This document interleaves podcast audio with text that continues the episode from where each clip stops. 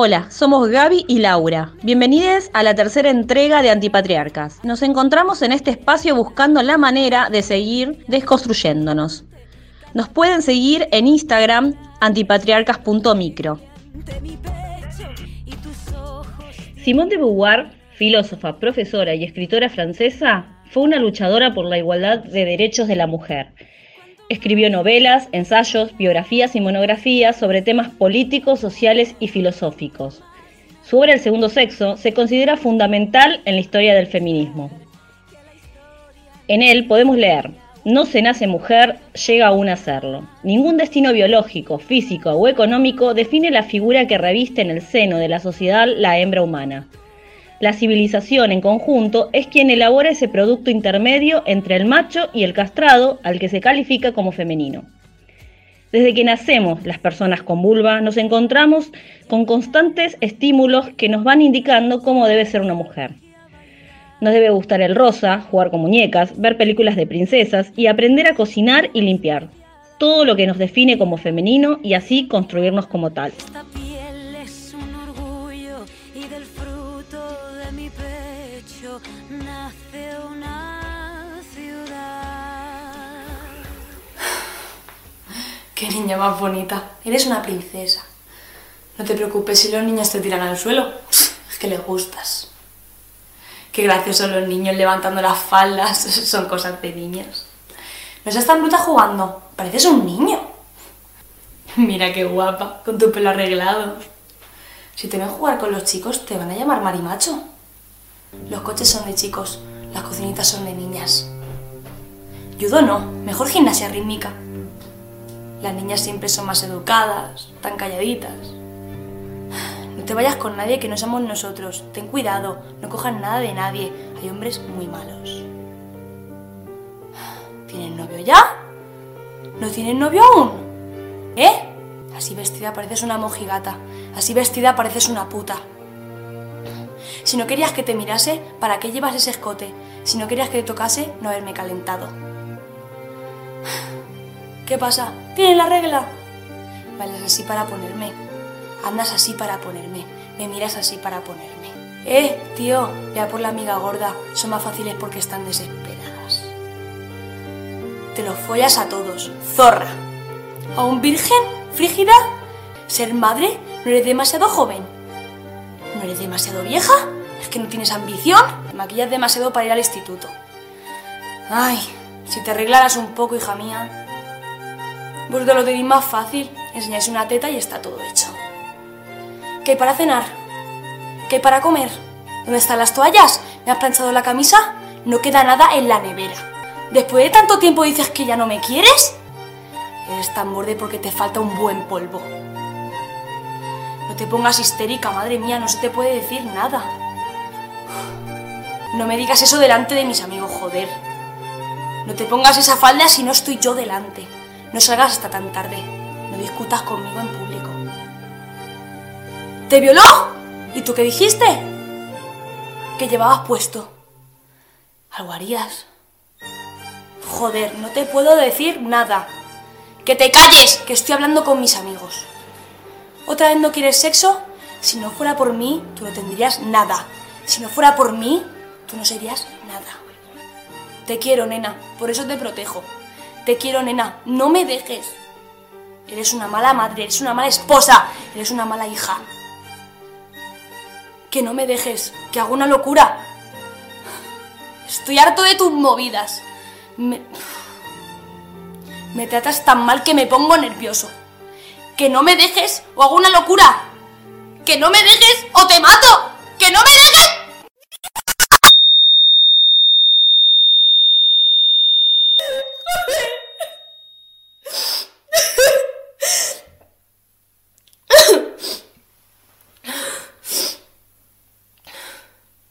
Muerta.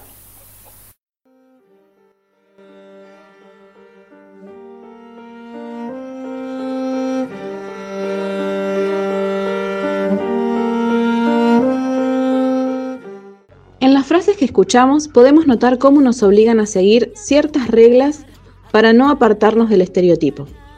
Y cuando nos queremos correr, nos corrigen mediante actos de violencia.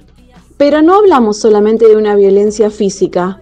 Existen otras violencias como correctivo a todo aquello que no es lo heteronormado. A partir de discursos, gestos, ideas, modos de relacionarnos, nos imponen la manera esperada de conducta de la mujer. A esto se le llama micromachismo, y esta conducta sostiene la estructura patriarcal. Ah, entonces si es micro no es tan importante, es algo mínimo. ¿Nos vamos a detener acá? A ver, pensémoslo. Si esto sostiene una estructura que nos oprime, tal vez es mejor llamarlo machismo cotidiano, así no lo minimizamos, ya que el sumar situaciones que sostienen violencias cotidianas desencadenan a otro tipo de violencias. ¿Tenemos a alguien en el aire? Hola. Voy a consultar con las cartas, ¿sí? Tal como suponía, son las nueve plagas. Son unas plagas que están, pero no se ven. Mira, voy a hacerte una serie de preguntas y vos tenés que contestarme simplemente por sí o por no, sin repetir y sin soplar, ¿eh? Ok. ¿Tu marido últimamente te controla los gastos y dice que si él no lo hace, vos sos un desastre? Sí, es, un- es un forro. No, no, eh, ¿sí o no, Coqui? Acordate. Sí. Bien. Mm, cuando estás haciendo algo en la casa, mm, tranquila, en tus cosas, él pasa por atrás y te toca sin tu consentimiento. Sí, en general cuando me agacho es más que nada. Ah, esto es muy interesante, claro, me lo imaginaba. Organiza asados en tu casa con los amigos sin consultarte y vos los tenés que atender. Sí, la última vez trajo esos Coqui, cuatro coqui, coqui, Perdón, ¿sí sí, no? sí. Acordate. Sí. Muy bien. Cuando te sentías mal y fuiste al hospital, ¿qué te dijeron? Que estaba nerviosa, que quizás era porque me estaba por venir.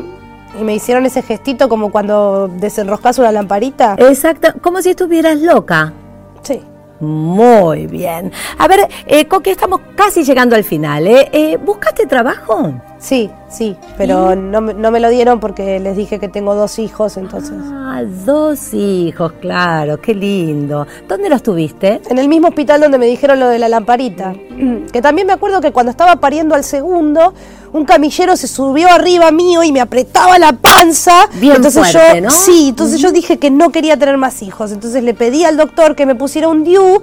¿Y sabe qué me dijo? Que era mejor cerrar las piernas, querida. Pero usted habló con alguien de mi familia. No, no, Coquita. Son los males, eh, las plagas. Y dale con las plagas. Bueno, a, a ver, yo le digo así, son las violencias, la, la, la, la violencia que está ahí. No, no, no, no, no, no, no, perdóneme, yo respeto sus poderes, respeto todo, pero a mí nunca me levantaron la mano, nunca me pusieron un dedo encima, ahí la pifió. Discúlpeme. Coqui, Coqui, Coqui, mira, son las nueve plagas, a vos te pasaron ocho. La única que no te pasó fue la violencia física, o sea, un bife, eso no te pasó, pero después te pasaron todas, querida. Y es así, mirad, este, existen, están, y las feministas les están poniendo nombre. Y no sabes lo bueno que es saber cómo se llama eso y reconocerlo. Es cosa de mandinga. Ay, tiene sentido, por eso me duele. Uf, qué bueno que está Caja de Herramientas. Eh, es un programa que pueden encontrar en YouTube. La violencia machista no se define solo como física, sino que también hay otras violencias más silenciosas y menos visibles. Algunas de ellas pueden ser violencia psicológica, por ejemplo cuando tu pareja opina de tu estética. Ah, y elige tu ropa también. Sí, te manipula. O te priva de amistades. Violencia política, por ejemplo, cuando en aquella mesa gremial, la decorada con el mantelito violeta, Ah, la de Moyano. esa misma, se hablaba de género sin que hubiera una mujer en el espacio. Violencia sexual, por ejemplo, cuando vas a bailar y te tocan el culo. O cuando te apoyan en el colectivo. Violencia económica, cuando controlan tus ingresos. O limitan tus gastos. Violencia simbólica, cuando en la televisión nos muestran como cosas. O solo se enfocan en alguna parte de nuestro cuerpo. Que la violencia de género la veas todos los días en la escuela, en el trabajo o en tu casa, no la vuelve normal o natural. Existe una ley para prevenir, sancionar y erradicar la violencia sobre las mujeres. Esta ley es la 26.485. La línea 144 es un dispositivo gratuito de atención telefónica orientado a brindar contención, información y asesoramiento en situaciones de violencia por motivos de género. Si estás en una situación de violencia, podés llamar a la línea las 24 horas, los 365 días del año. En nuestra página de Instagram, antipatriarcas.micro, van a poder encontrar otras líneas y otros modos de comunicarse eh, ante estas situaciones. Hoy me he preguntado 80 veces que por qué sigo queriéndote. Que por qué sigo pensando que eres tú quien me hará feliz si no me aportas nada. No te importo nada, lo único que piensas es en ti. No me creo que no aparecieras en aquel concierto no me creo tenerte tan cerca y a la vez tan lejos. No me creo que no seas capaz de echarme de menos esa facilidad para tachar recuerdos. Que no te gusten los besos. No me creo seas tan cobarde y no cumplas promesas. Que me hayas anulado, desaparecieras.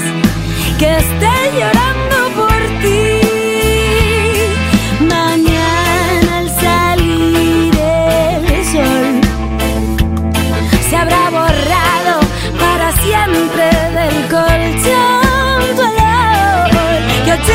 son las veces que al día me acuerdo de ti. Recuerdo que te tengo que olvidar. Hoy me he preguntado 80 veces que por qué sigues presente en mí. Que por qué sigo creyendo que tienes que ser tú quien me hará reír. Si no me aportas nada, no te importo nada lo único que piensas es en ti. Haber ganado un juego perdido. No me creo que si hayas fumado tu miedo a la soledad. No me creo que no seas capaz de echarme de menos esa facilidad para borrar recuerdos. Que no te gusten los besos no me creo que seas tan cobarde y no cumplas promesas, que me hayas anulado, desaparecieras,